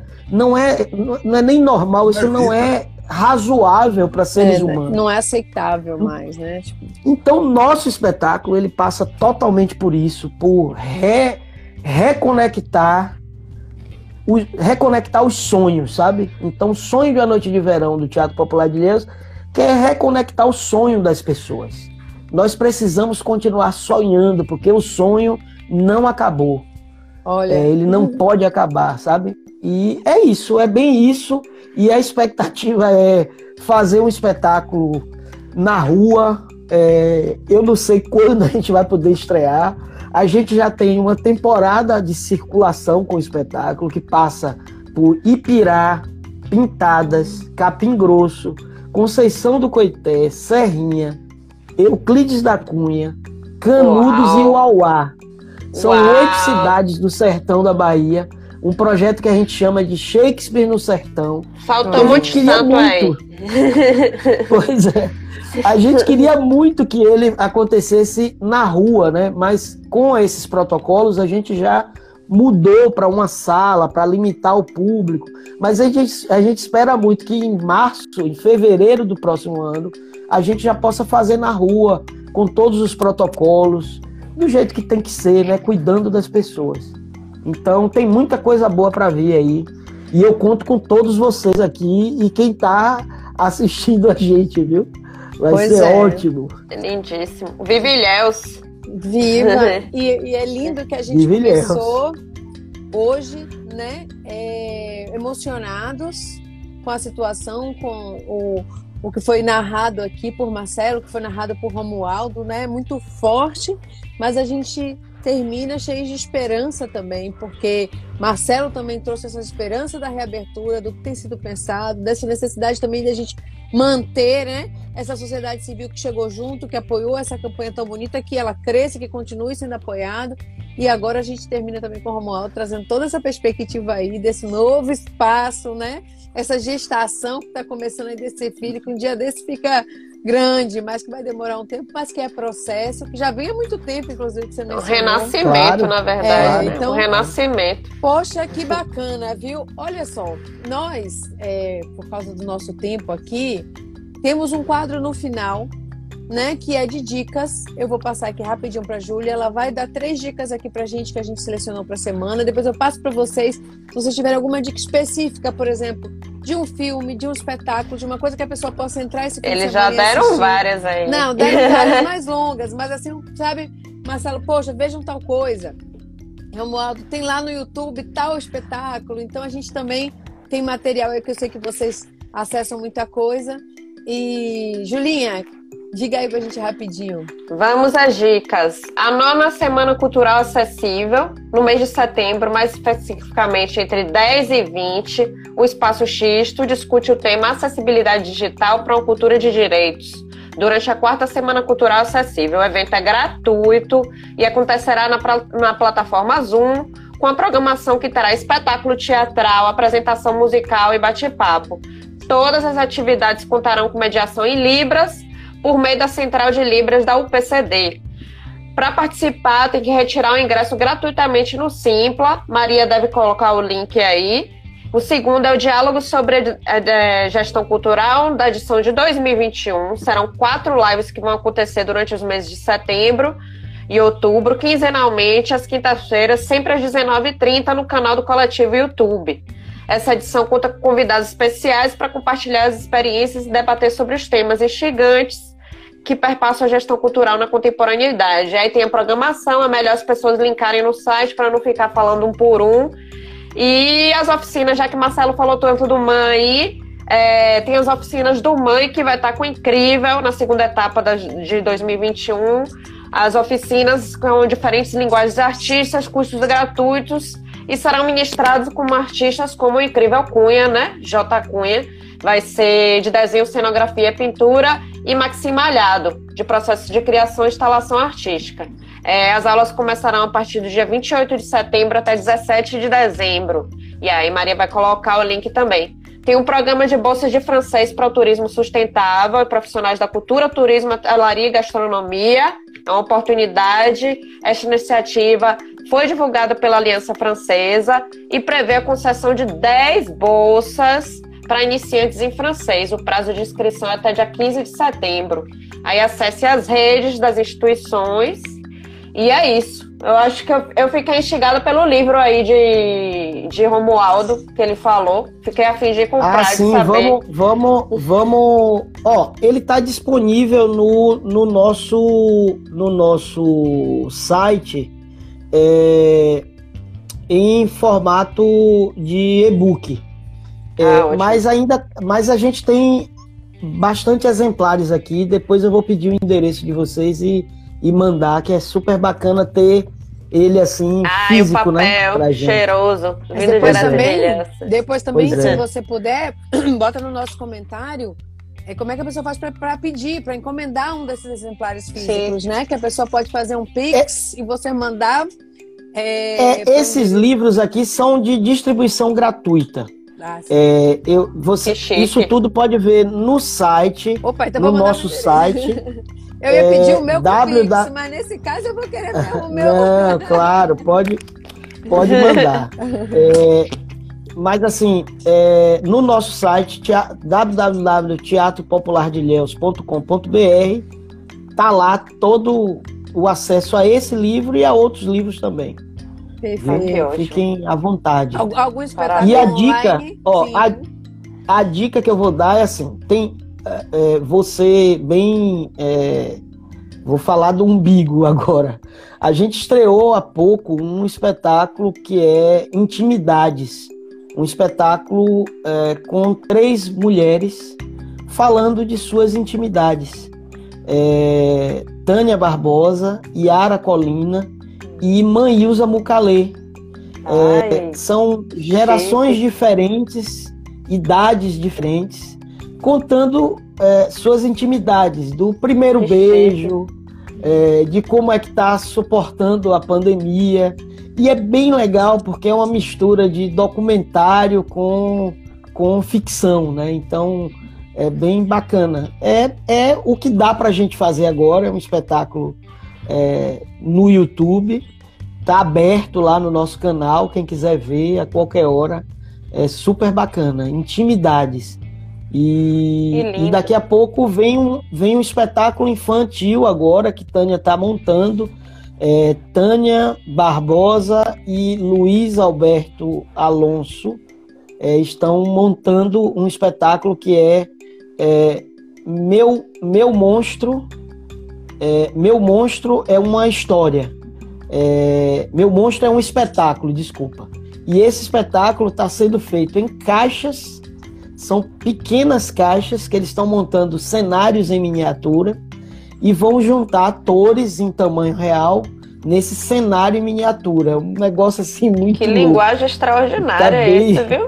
Tá bem bacana, sabe? E muito deve estrear bom. agora em, em outubro, na Semana da Criança. Muito bom. Maravilha. Então fiquem ligados é. aí.